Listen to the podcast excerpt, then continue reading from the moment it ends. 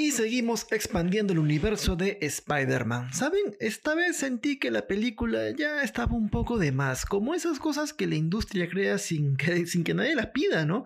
Pero bueno, hay que darles oportunidad como hacemos siempre en este podcast, de las esperanzas que no están perdidas, pero se pueden perder. Arrancamos en 3, en 2, a la 1.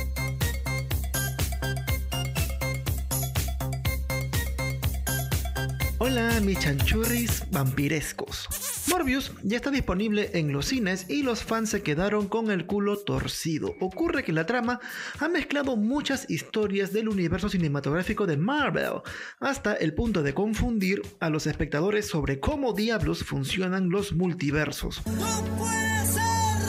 Parece que no es tan fácil como saltarse de una realidad a otra. Hay un montón de cosas que pasan por el medio. Si estás con esa sensación de no entiendo nada. ¿Me quieres ver la cara de estúpida? Pues tranquilo, no es tu culpa, ya que las escenas postcréditos acaban adornando tanta confusión. Sony Pictures obviamente tiene el plan de facturar con el Spider-Verse. Las cintas de Tom Holland ya son un éxito en el UCM y Venom hace de las suyas por su lado. Ya lo hemos visto mencionando al hombre araña al final de Venom 2 e incluso buscarlo en Spider-Man No Way Home. Eso no me lo esperaba. Morbius entonces viene a ser ese otro personaje que suma el trío porque de tres todo sabe mejor.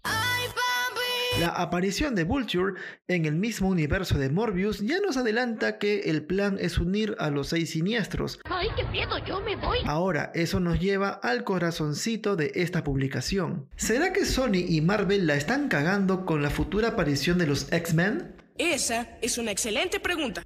Hay una pequeña pista en Morbius que ha generado muchas dudas sobre el futuro de estos personajes. A ver, quiero ver si es cierto. Tan solo al inicio de la película, el doctor Emil Nicholas menciona que existe esta, abro comillas, escuela para niños superdotados en Nueva York. Y no, no se trata de la misma escuela del Jordi el niño polla sino que sería una referencia a la escuela de mutantes de Charles Xavier o el profesor X para la raza. ¡No te lo puedo creer! Tú dirás que genial, todo parece cobrar forma. Pues la verdad como que sí y no. Ocurre que hay un problema legal bien jodido. Esto se va a poner feo. Como Marvel Studios es propiedad de Disney, es el único que tiene los derechos cinematográficos de los personajes de X-Men. La aparición entonces de mutantes en el universo de Spider-Man que forma parte de Sony Pictures es básicamente imposible. Fuimos timados. ¡Timados!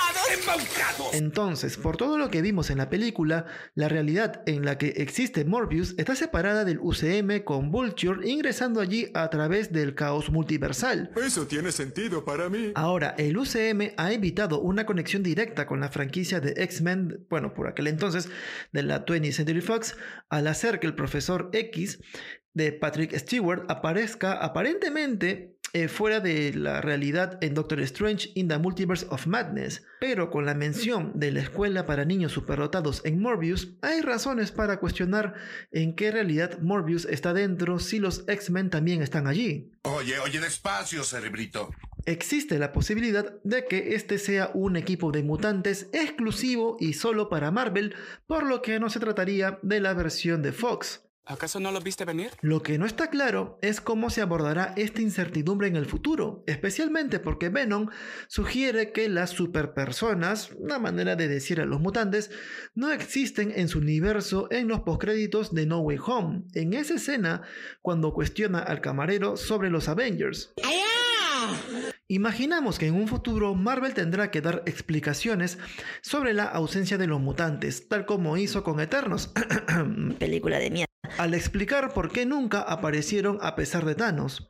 Aquí no hacemos eso. Quizá adelanten que esto se deba que aún son jóvenes, pero bueno, pues es una escuela, pero Magneto y Profesor X tienen la edad suficiente para intervenir en los momentos más importantes de la historia. Anda la osa. No queda más que esperar a que el UCM se anime de hacer por una vez la próxima película de los X-Men, porque aún todo está muy confuso a nivel legal.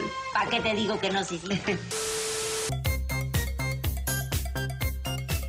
Y ya con esto llegamos a... Este momento de mierda. No se olviden por favor de escuchar este podcast cada lunes en Spotify y te lo pido de corazón a corazón. Conmigo ya será hasta la próxima semana. Chao chis.